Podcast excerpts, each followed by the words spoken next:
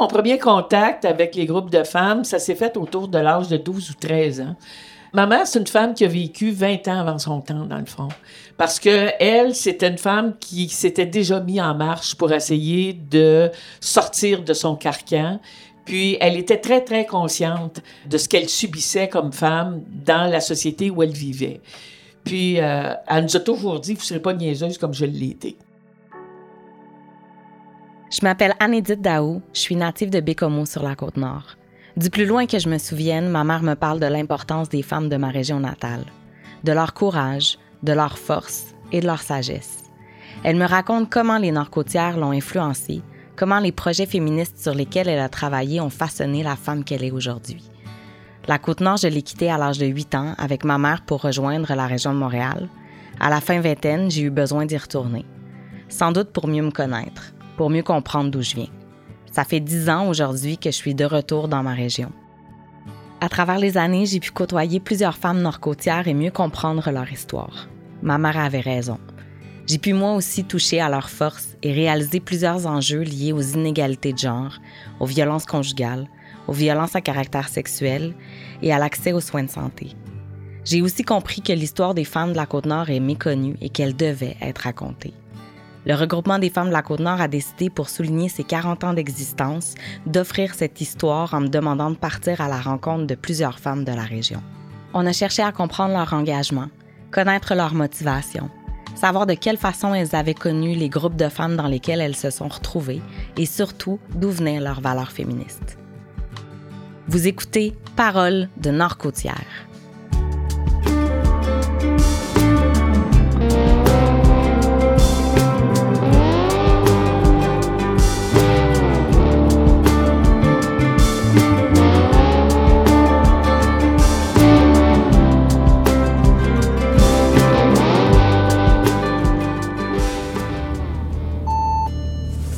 Avant de partir à la rencontre des femmes sur la côte nord, je suis allée rendre visite à ma mère qui habite aujourd'hui en Montérégie pour qu'elle me raconte ses souvenirs de l'époque.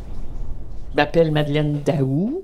J'ai 68 ans. J'ai vécu sur la côte nord euh, sur une période de 13 ans. Et quand je suis arrivée sur la côte nord, j'avais été invitée à me joindre au groupe qui démarrait euh, le projet de la Maison des femmes de la côte nord. J'y ai travaillé à titre de coordonnatrice de 1980 à 1982.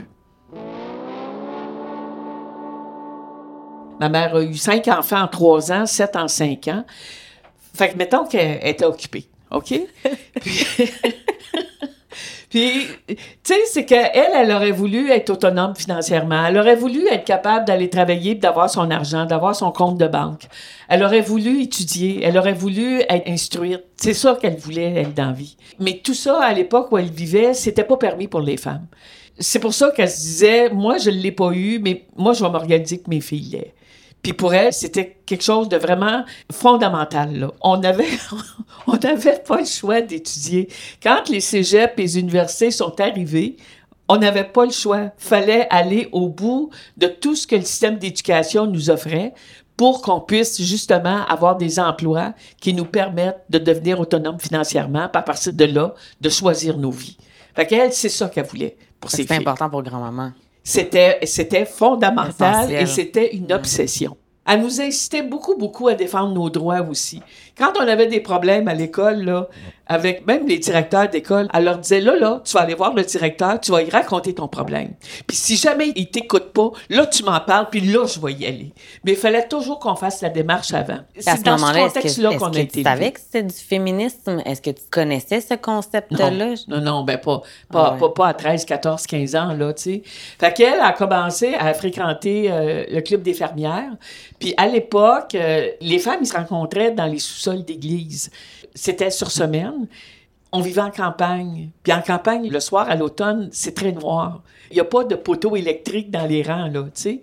Puis elle était un peu craintive d'aller là toute seule parce que quand elle arrivait aussi autour de l'église, il n'y avait pas tant d'éclairage que ça je ne sais pas dans quel contexte que je, l'ai accompagnée, si elle a demandé y a-tu quelqu'un qui veut m'accompagner? Je pense que c'est un peu ça. Moi, j'ai décidé d'y aller avec elle. Je me souviens, une des rencontres, on venait d'arriver, ça faisait peut-être quoi, une demi-heure qu'on était là. Puis là, ben, à un moment donné, je vois des femmes qui quittent les rencontres. Puis là, j'ai dit, euh, Ben oui, mais pourquoi ils s'en vont? Ils viennent, on, vient juste de commencer la réunion, tu sais. C'est là qu'elle m'a dit, Madeleine, c'est pas toutes les maris qui acceptent que leurs femmes viennent ici. Puis il y a des femmes qui viennent sans parler à son mari, à leur mari, parce que les maris sont euh, en train de traire les vaches. Et souvent, certaines profitent de cette absence-là à la maison pour sortir de la maison. Mais elles doivent retourner avant la fin du train. Puis autre chose qui m'avait bien frappé, c'est que j'avais 17 ans. Moi, j'ai beaucoup dansé à l'époque de mon adolescente. dans le village voisin, il y avait une famille de 12 enfants, mais c'était juste des gars. Nous autres, on était juste des filles. Mais moi, je m'étais faite amie avec des, des, des, filles qui étaient amies avec ces gars-là. Fait que j'avais la chance, moi, d'aller danser quand je voulais. Puis, à un moment donné, il y a un de ces gars-là qui m'avait invité au mariage de sa sœur. Je n'avais jamais été dans un mariage, donc c'est sûr que je me demandais comment ça se passait, tu sais. Puis j'avais 16 ans à l'époque quand je suis allée à l'église, puis là que j'ai écouté tout ce que le prêtre demandait à la femme d'être à l'intérieur de son mariage, je pense qu'il a parlé au moins dix minutes sur les obligations et les engagements qu'elle devait avoir dans le cadre du mariage. Puis le gars, ça s'est résumé en trois phrases. Moi, j'ai regardé le gars qui m'accompagnait, puis j'ai dit, c'est quoi ça, cette niaiserie-là? Réalises-tu, là, tout ce qu'il demande, puis à lui, il, il, demande rien? Fait que, tu sais, c'est des situations comme ça qui m'ont éveillé tranquillement.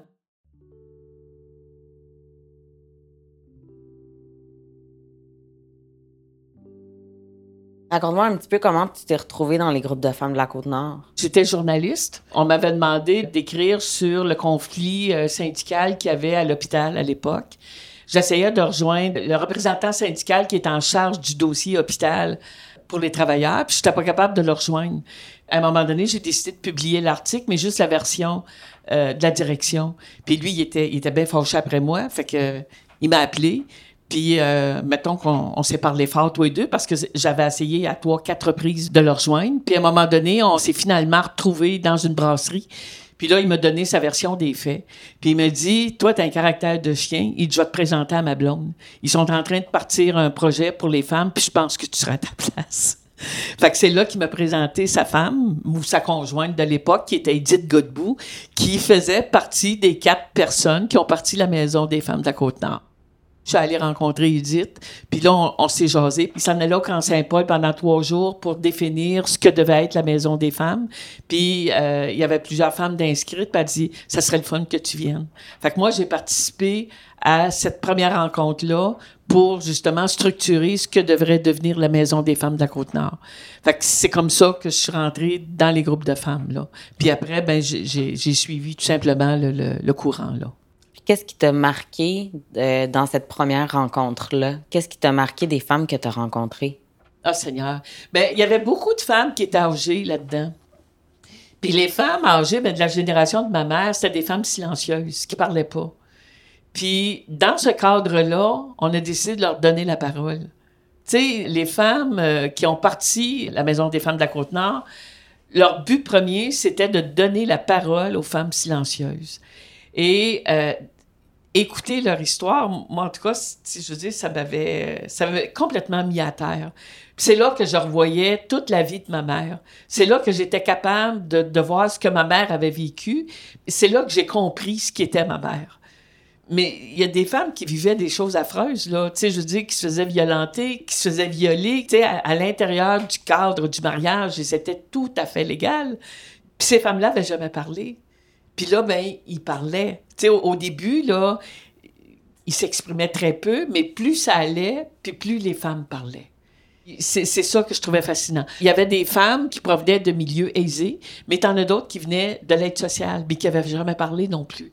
Fait que c'était toute la variété des femmes socio-économiques qui étaient différentes, mais on avait tout un point en commun, peu importe le milieu où est-ce qu'on venait, c'est que on avait pas le droit à la parole.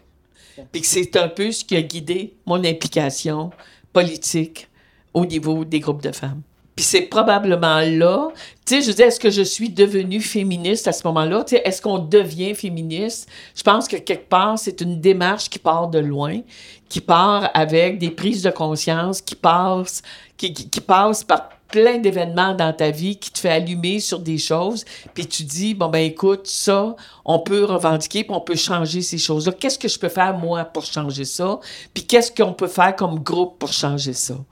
Puis ce qui était fascinant avec, euh, avec la Maison des femmes de la Côte-Nord, il y avait quatre femmes qui travaillaient à commission scolaire. C'est des femmes qui nous ont beaucoup enseigné comment préparer des dossiers, comment préparer la documentation pour aller revendiquer. Puis c'était fascinant l'information qu'on avait là. Moi, mon cours universitaire, en réalité, c'était à la Maison des femmes de la Côte-Nord que je l'ai faite à l'intérieur du collectif de femmes. À l'université, oui, j'en ai fait, j'ai eu le papier. Mais dans la réalité, c'est la Maison des femmes qui m'a donné mon baccalauréat. Parce que ils m'ont montré c'était quoi qui était le terrain, c'était quoi la vraie vie, c'était quoi aussi la démarche à faire pour prendre la parole puis se faire entendre. Comment faire en sorte que nos dossiers, quand on, allait les porter, ben comment est-ce qu'on on pouvait travailler pour justement essayer, dans mesure du possible, de les faire passer? Moi, j'ai développé un argumentaire à partir de là, mais j'étais déjà quelqu'un qui était rapide sa gâchette pour rétorquer aux gens. J'étais bien baveuse dans le temps.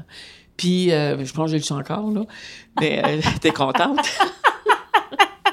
fait que moi, moi, j'avais la réplique facile, mais le fait de travailler ces dossiers-là, puis de les retravailler, de les revoir, de les revisiter, de les relire, écoute, quand j'arrivais quelque part, là, des fois, mes interlocuteurs, ils maïssaient, là, tu comprends? je le voyais dans les yeux, là, qui, il voulait tellement me faire taire, tu sais, mais ça marchait pas tout le temps, tu sais. À vrai dire, ça marchait pas. Moi, c'est quelque chose qui m'a beaucoup, beaucoup servi dans, dans, dans toutes euh, les activités militantes que j'ai pu faire dans ma vie.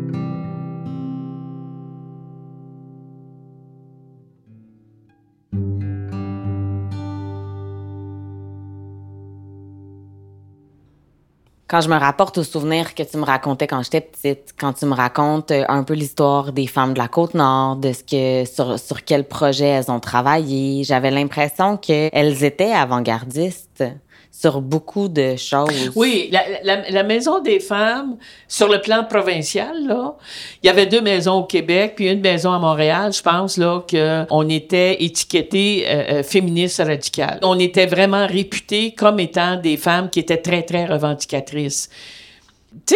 C'est vrai qu'on était revendicatrices par rapport aux autres. C'est vrai qu'on était peut-être plus des, entre guillemets, des groupes de gauche parce que on revendiquait le droit des femmes. Ne serait-ce qu'au niveau, par exemple, euh, du ministère qui nous finançait, le ministère des Affaires sociales, nous autres, par exemple, quand les femmes violentées venaient à la maison, on voulait pas publier leur nom dans les dossiers. On refusait ça. Alors que le ministère, sous prétexte que pour les statistiques, il voulait avoir le nom de ces femmes-là. Mais nous autres, ce qu'on disait, c'est que vous n'avez pas d'affaire à connaître la vie.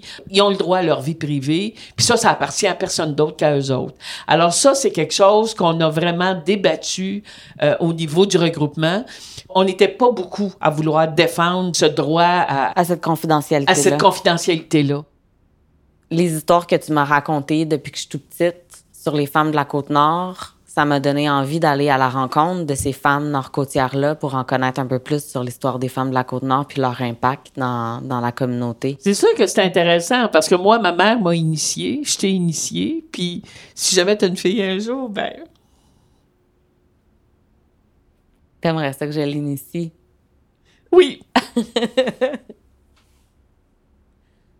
C'est des valeurs qui sont importantes pour toi? Oui. Belle maman d'amour.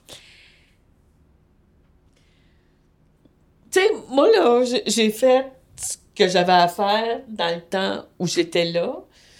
J'ai donné ce que j'avais à donner. Quelle influence que j'ai eue sur les autres, j'en ai aucune espèce d'idée.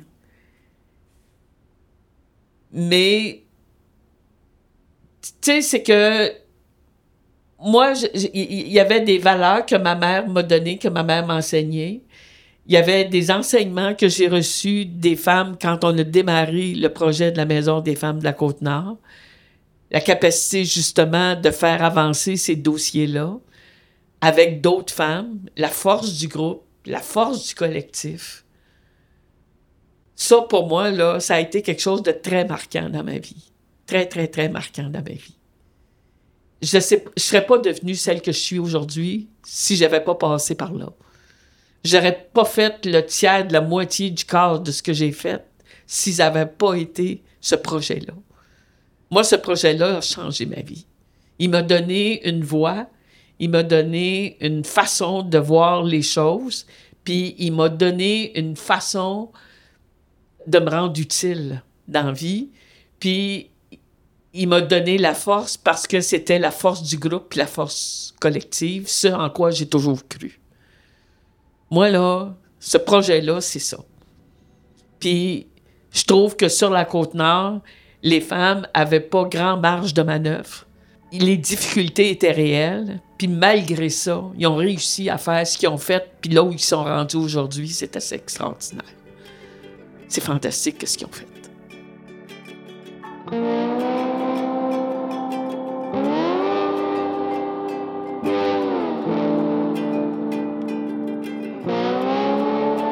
Ça me touche de voir comment ma mère parle de ma grand-mère, mais aussi des femmes qui ont croisé son chemin avec autant d'admiration.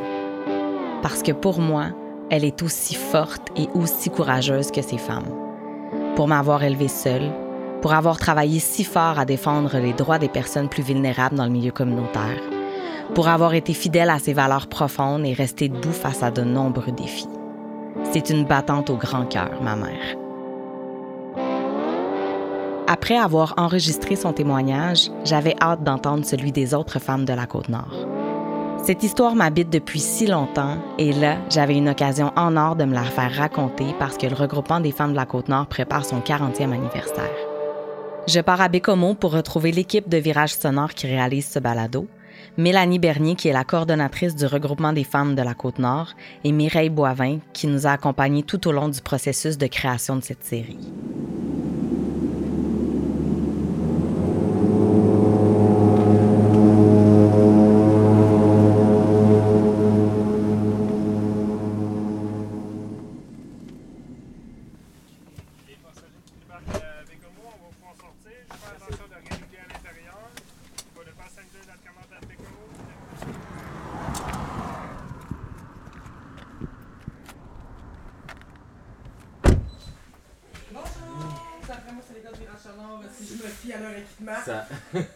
c'est exactement ça. ça va? Ça va, bah oui, ça va bien. Vous avez fait bon voyage? Ouais, tout petit, avion, c'était sympa. Ça oui, c'est sûr. Vous êtes bien équipé, vous enregistrez en ce moment, hein, j'imagine, ouais. Allô, oui, qui est la coordonnatrice que vous avez vue. Mireille? Salut. Bonjour Mireille. Et Mylène juste en arrière que vous allez croiser. Euh, Allô, bonjour Mylène. en haut? Comment on. Euh, ouais, on peut s'installer en haut vu qu'il y, y, a comme plus de, de gens. Puis en fait. Euh... Je suis Mireille Boivin. J'ai 27 ans. Je suis agent de liaison euh, et de développement au regroupement des femmes de la Côte-Nord. Qu'est-ce que vous faites concrètement? C'est quoi votre rôle? Mais le rôle du regroupement, euh, dans ce cas-ci, le regroupement des femmes de la Côte-Nord, c'est de rassembler puis de concerter euh, ces groupes membres. Dans notre cas, les groupes membres en question, ce sont euh, majoritairement des organismes communautaires euh, qui s'adressent aux femmes que ce soit les CALAX, que ce soit les centres de femmes, les maisons des femmes, donc les maisons d'hébergement euh, pour les femmes qui vivent de la violence conjugale. Ce sont tous nos membres, en fait. Puis notre rôle, c'est euh, de les concerter dans les différentes euh, MRC de la région euh, de la Côte-Nord, qui sont très, très différentes, puis qui ont des réalités vraiment distinctes. L'objectif, en fait, de concerter puis de rassembler régulièrement ces groupes de femmes-là, ces groupes d'organismes communautaires, c'est d'avoir un peu une idée de quelles sont les réalités de terrain des femmes qui fréquentent ces organismes-là. Comme je le dis souvent quand j'essaie d'expliquer mon travail, parce que pour bien les gens, c'est flou, c'est que pour le regroupement, c'est qu'on n'a aucune raison d'exister si nos membres ne nous transmettent pas finalement leur réalité de terrain parce que c'est grâce à cette réalité-là qu'on arrive à faire de la défense de droit, que ce soit de point de vue régional ou que ce soit en ramenant des réalités propres à la Côte-Nord, au national, avec le grand regroupement qui regroupe les équivalents du regroupement des femmes de la Côte-Nord, mais à travers toutes les régions du Québec, parce que toutes les régions du Québec ont l'équivalent du regroupement des femmes de la Côte-Nord dans leur région, pour ramener les réalités propres aux femmes dans ces régions-là. Mélanie Bernier, j'ai 40 ans. Je suis coordonnatrice au regroupement des femmes de la Côte-Nord depuis deux ans et demi.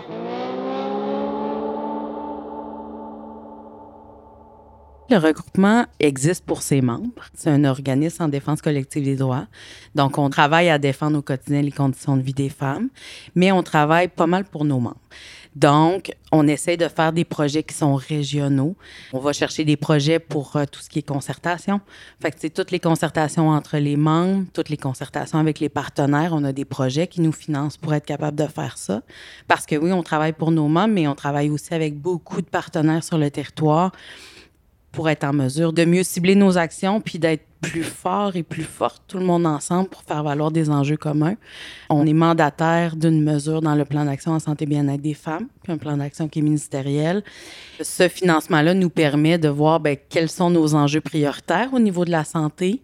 Euh, ici, on a choisi en fait de travailler sur la sécurité des femmes, dans la sécurité des femmes, on parle autant de violence euh, sous toutes ses formes que d'itinérance de sécurité. Sinon, on travaille aussi beaucoup l'accessibilité aux services, qui est souvent difficile parce qu'on est loin des grands centres, mais des fois même comment qu'on peut mieux organiser les services pour que la population puisse avoir accès aux grands centres de santé qu'on a ici, puis que ça soit plus facile en fait. Travaille aussi avec tout ce qui est charge mentale, socialisation des enfants, conciliation travail-famille, ça c'est des grands enjeux, la santé mentale des femmes, l'accessibilité aux services nous amène aussi à constater que des fois les listes d'attente au niveau des, des psychologues, c'est plus d'un an pour notre population.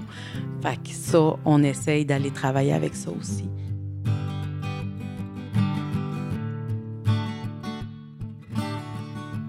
Ça veut dire quoi être une femme sur la côte nord? Pour bien comprendre, je me suis plongée dans les événements des 40 dernières années avec le témoignage de femmes engagées. Ensemble, elles ont permis d'améliorer concrètement les conditions de vie des femmes de la Côte-Nord, mais aussi de toutes celles du Québec. On parle de création de nouveaux services dans la région, d'autonomie financière, de changement de loi à l'échelle provinciale, de participation à un événement d'envergure qui a réuni des femmes de partout dans le monde. On parle de solidarité, d'innovation et d'audace. À travers les femmes de la côte nord.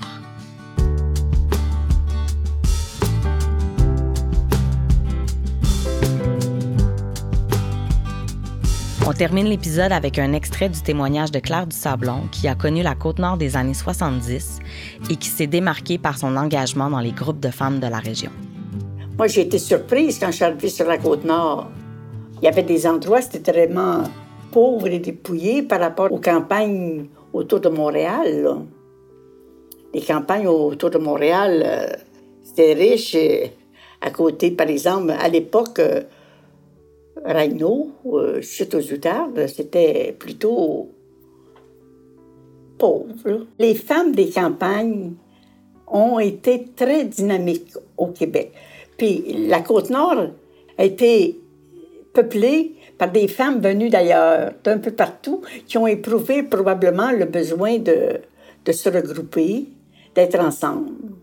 C'est important de savoir d'où on vient. Moi, si je me mets à la place de mes arrière-petites-filles, par exemple, je trouve ça important qu'elles sachent, en déjeunant le matin, que devant tout, tout le choix qu'elles ont pour déjeuner, je trouve ça important qu'elle sache que moi, quand j'étais enfant, euh, j'avais un choix pour déjeuner. Je trouve ça important que les jeunes sachent d'où les grands-parents, les parents viennent. Comment c'était le Québec? Comment c'était la Côte-Nord? Parole de Nord-Côtière est un balado produit par le regroupement des femmes de la Côte-Nord. Animation et entrevue par Anédite Daou. Réalisation, prise de son, mixage et musique par Virage Sonore. Recherche par Anédite Daou, appuyée de Mireille Boivin. Si vous aimez cette série, n'hésitez pas à vous abonner sur votre plateforme d'écoute favorite. Vous pouvez également laisser un commentaire ou ajouter 5 étoiles pour permettre à ce contenu de rayonner. Le projet Balado est réalisé grâce à l'aide financière et le soutien des partenaires de l'entente sectorielle de développement en matière d'égalité entre les femmes et les hommes dans la région de la Côte-Nord 2022-2024 soit le secrétariat à la condition féminine, le ministère des Affaires municipales et de l'Habitation, les MRC de Cagnapisco, du Golfe du Saint-Laurent, de la Haute-Côte-Nord, de la Manicouagan, de Mingani et de cette rivière, ainsi que le regroupement des femmes de la Côte-Nord.